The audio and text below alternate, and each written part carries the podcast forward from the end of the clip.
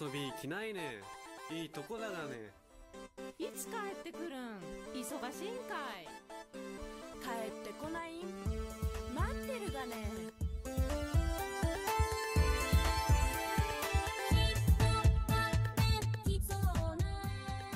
2018年の春ヤギ節が好きすぎるを作り終えた時カラッカゼ風は私の目の前に現れた。上毛カルタを空中に飛ばしながらカラカラと笑いそして歌い出した。次の曲上毛カルタ機構毛の国曼荼羅が出来上がった頃にはカラッカゼ風はもう裏妙義の長水輪の上を居場所に決めていて羽衣をなびかせその歌声は風に乗り流れていった。以来私はカラッカゼ風の歌声を聞きそのメロディーと言葉を書き出している。こんにちはチクリンです。この時間は私チクリンが群馬をテーマにした変チクリンな歌とともにあれやこれや勝手に語るコーナーです。さて今日のお題はカラッカゼ風巨大古墳の謎に迫るです。群馬県立歴史博物館通称群馬の森の博物館の近くに古墳があります。綿貫観音山古墳っていう名前です。群馬の森の隣にあって前に歩いたことがあるんですけどまあ地図で見れば隣なんですけど歩くとちょっとまあなっからありますけどね前方後円墳で長さが90何メートルだったか大きいんですよね。ここは洞窟を免れた貴重な古墳でここから以前いわゆる毛の国のお宝がザクザク出たんですよね。なぜ貴重なお宝が残っていたかっていうとこの古墳の石室が崩壊していたからそのことによって長らく洞窟されなかったっていうんです。すごいですよね。千年以上ですよ。この観音山古墳は6世紀の築造って言われてますから。コロナが流行る前の年ぐらいだったかな。見に行ったんですね。春のポカポカ陽気の中。ちょうど夕方頃で。これが綿抜き観音山古墳かって古墳の階段のとこに立ってたら品のいい感じのおじさんが2人して近づいてきましてね。言うんですよ。これから開けるとこですけど中見ますか？って。まあそれはラッキーなとこに来たのかあるいはちょうどゴールデンウィークだったからそういうサービスがあるのか分かりませんでしたけど入れて見させてもらったんですよ。私は連れの若者らと3人だったんですけど3人ともラッキーでした。それで中入って石室の説明もしてもらってあの日初めて大きな古墳の石室の中に立ちましたけどまあここに昔初めて入って実際に出土した品々を目にした研究者たちは嬉しかったでしょうね。足がすくんだんじゃないかなって思います。案内してくださったおじさん方は一体どなただったんでしょうかね。今もって謎です。でその前方後円墳ですよ。この前方後円墳って確か絶対にテストに出た覚えがあるんですよね。古墳って実はいっぱい種類とかあるんですけどとにかくこれだけは覚えさせられましたね。前方後円墳。後になってからその意味が分かりました。古墳の中でもこの前方後円墳っていうのは大和王権の全国支配の象徴っていうことを意味しているんですね。その重要さゆえにテストに出たんだなって大人になってから分かりました。ところがところがですよ多くの学者が今いろいろな研究結果から教科書通りでは決してなかったという面白い説をいろいろと展開してますよね。例えばたまたまこの間読んだ青柳光晴さんっていう古代史の研究家の本では前方後円墳が大和朝廷の全国支配の証拠的存在ではないって言っているんですそういう研究家たちのことがたくさん書いてあるんですね私竹林は上毛カルタ紀行毛の国曼荼羅っていう歌で古代毛の国王国のことをテーマにしているんでこの件については人一倍興味があるんですね。前方後円墳って奈良大阪地域にはこの両方の県を足しても514基なんですって。でも千葉県には733基あるんですって。ちなみに千葉県と群馬県と茨城県を足すと1579基日本全体の34%を占めるんですってすごいですよね。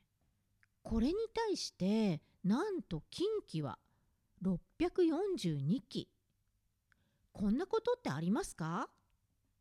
前方後円墳が大和王権の全国支配の象徴なら近畿でたくさん作られてしかるべきだししかも近畿地方で最盛期を過ぎたらだんだん関東も下火になっていくっていうのが自然でしょ？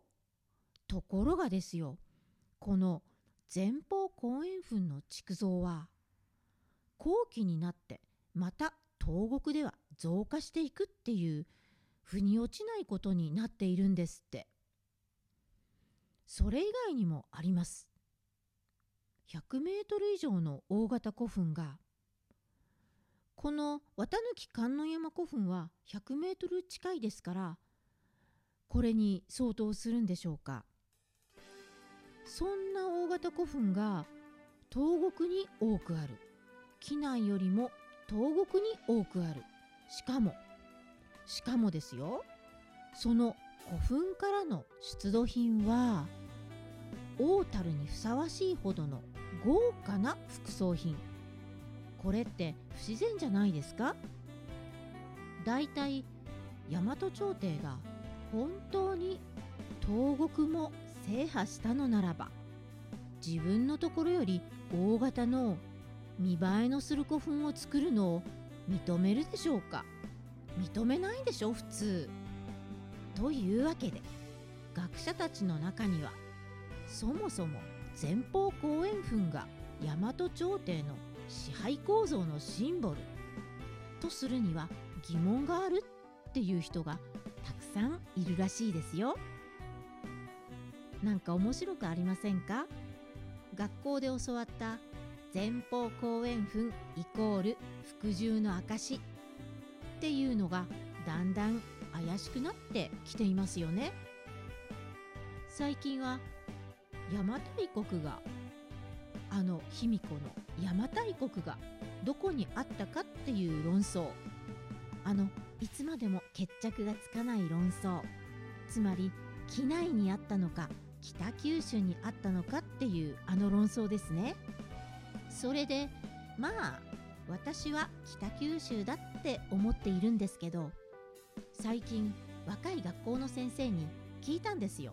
どっちで教えてるん？今はって。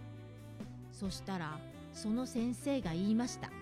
北九州にあったんじゃないかっていうふうに教えてるって。教科書にはっきり書いてあるかどうかまでは聞けませんでしたけど今度聞いてみたいと思います。それで最近思ったことがあるんです。それはこれらの面白い本とか読んでいてもですねなんかみんな近畿より西の豪族の近畿より西の方の勢力地図に議論と興味が集中しているようなんですね。私竹林は言いたいわけですよ。そん時東国はどんなだったん？どんな王様が治めてたん？その人ら見た目どういう人たちだったん？毛深かったん？ツルツルだったん？毛の国のことが知りたいんですよね。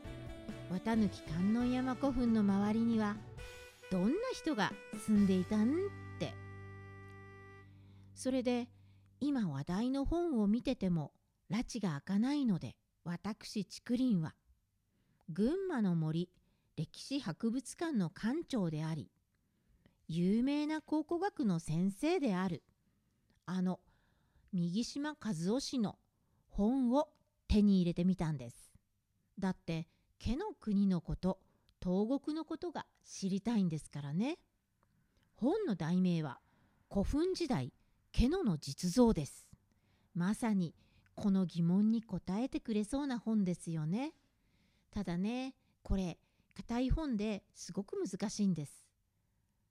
この件に関してはまた後日です。